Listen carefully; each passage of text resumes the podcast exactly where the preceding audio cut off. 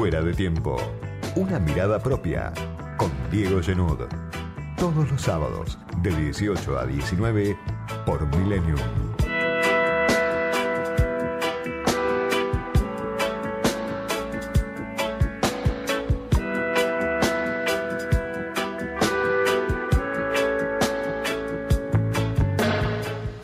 Por una semana, la expectativa política, el centro de la acción política,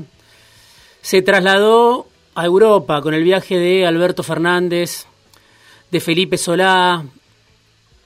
y del ministro de Economía Martín Guzmán. Otra vez Argentina concentrada en la diplomacia de la deuda, el gobierno argentino concentrado otra vez en la diplomacia de la deuda, como ya pasó en el 2020. En ese caso la discusión obviamente era con los fondos de inversión, con BlackRock, con Templeton, con los acreedores privados, con Wall Street. Ahora la discusión es incluso más complicada, porque es la discusión con el Fondo Monetario Internacional en plena campaña electoral. Lo viste Alberto Fernández reuniéndose con Macron, con Pedro Sánchez, con el primer ministro de Portugal, con Cristalina Georgieva. Lo viste al ministro de Economía, Guzmán, muy cuestionado, adentro sobre todo del Frente de Todos, en reuniones con el fondo, tratando de conseguir un acuerdo que le permita a la Argentina zafar de el pliego largo de condiciones que les quiere fijar o que le va a fijar o que pretende fijarle el Fondo Monetario Internacional. Por un lado, discutiendo la sobretasa que paga la Argentina por haber tomado de deuda de manera demencial durante los años de Mauricio Macri. Por otro lado, un objetivo más ambicioso que hoy parece muy lejano, que es el de un acuerdo a 20 años,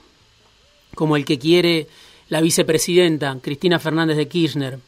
negociando con ese fondo que tiene a Cristalina Georgieva como una nueva cara, una cara que se pretende más sensible, una cara que contrasta con la de Christine Lagarde y que además es parte de un movimiento general donde el fondo pretende lavarse la cara muy rápido después de haber sido actor central en el endeudamiento atroz durante los años de Mauricio Macri. Pero allá, en Europa, en Francia, en España y sobre todo en el Vaticano, lo viste otra vez a Guzmán rodeado de un seleccionado de galácticos. Algo que armó un obispo argentino que hace muchos años que está en el Vaticano, que se llama Marcelo Sánchez Orondo, desde 1972 está en el Vaticano, pero lo armó, claro, a pedido del Papa Francisco, con Jeffrey Sachs, con Stiglitz, el premio Nobel de Economía que es el mentor de Guzmán, con quien Guzmán trabajaba en la Universidad de Columbia, con ministros de Economía del primer mundo, en unas jornadas que son casi un calco de las que ya organizó el Papa Francisco en 2020 a pedido de Guzmán. Incluso un dato más que el gobierno pretende que pase inadvertido, que el presidente pretende que pase inadvertido. El Papa se reunió más tiempo con Martín Guzmán hace un mes, un mes y medio, cuando estuvo a solas, 50 minutos en el Vaticano, que el tiempo que le dispensó al presidente Alberto Fernández. Como si Bergoglio estuviera hoy bancando más fuerte a Guzmán que al gobierno del Frente de Todos. Por eso lo que se ve en esta semana excepcional, donde la política o el centro de la gestión del gobierno argentino se mudó a Europa, es que Guzmán tiene mucho apoyo en el exterior. Obviamente tiene el apoyo de Joseph Stiglitz, pero además pareciera tener el apoyo o tener una interlocución inmejorable con el Fondo Monetario Internacional, como si Guzmán fuera el ministro preferido por Cristalina Georgieva para la Argentina en este momento. Y como si el Papa Francisco también tuviera hoy una predilección por Guzmán y estuviera haciendo un esfuerzo adicional por sostener a Guzmán en su puesto, después de dos o tres semanas donde las críticas más furiosas para el ministro de Economía surgieron del propio Frente de Todos, en especial en la discusión por tarifas, donde quiso echar a un funcionario de tercer nivel y no lo pudo echar, donde terminó diciendo este gobierno tiene un sistema de subsidios energéticos pro rico y hay que cambiarlo. Guzmán después de eso, que no, no debe haber caído muy bien en el, Instituto Patria o en las cercanías de la vicepresidenta, se fue este, en este viaje con Alberto Fernández. Y el apoyo externo que tiene contrasta con las críticas que todavía recibe de parte de su propio gobierno, en un contexto aparte muy difícil, porque Guzmán se equivocó bastante en las proyecciones que hizo para este año. Se equivocó cuando pensó que la pandemia y la segunda ola no iban a llegar con la violencia que están pegando hoy. Se equivocó cuando dijo que la inflación iba a ser del 29% en todo el año. Hoy esa promesa casi que parece un chiste sobre todo si uno mira los datos de inflación de este cuarto mes del año, abril 4,1, con las tarifas pisadas, porque todavía siguen congeladas, con el tipo de cambio bajo control,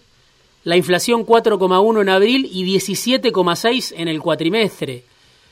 O sea que en cuatro meses Guzmán ya tuvo más de la mitad de la inflación que pretendía tener para todo el año, con los alimentos que vuelan directamente los precios de los alimentos y eso dificulta muchísimo la sobrevida de gran parte de la población y eso, por supuesto, genera el aumento de la pobreza más allá de este refuerzo extra de la tarjeta alimentar. Pero como dice Pérsico, Emilio Pérsico, esto es pan para hoy, hambre para mañana. Si tenés alimentos con subas demenciales, prácticamente las carnes aumentaron 4,7% en el mes de abril y en el año son subas descomunales. En 12 meses la inflación trepó a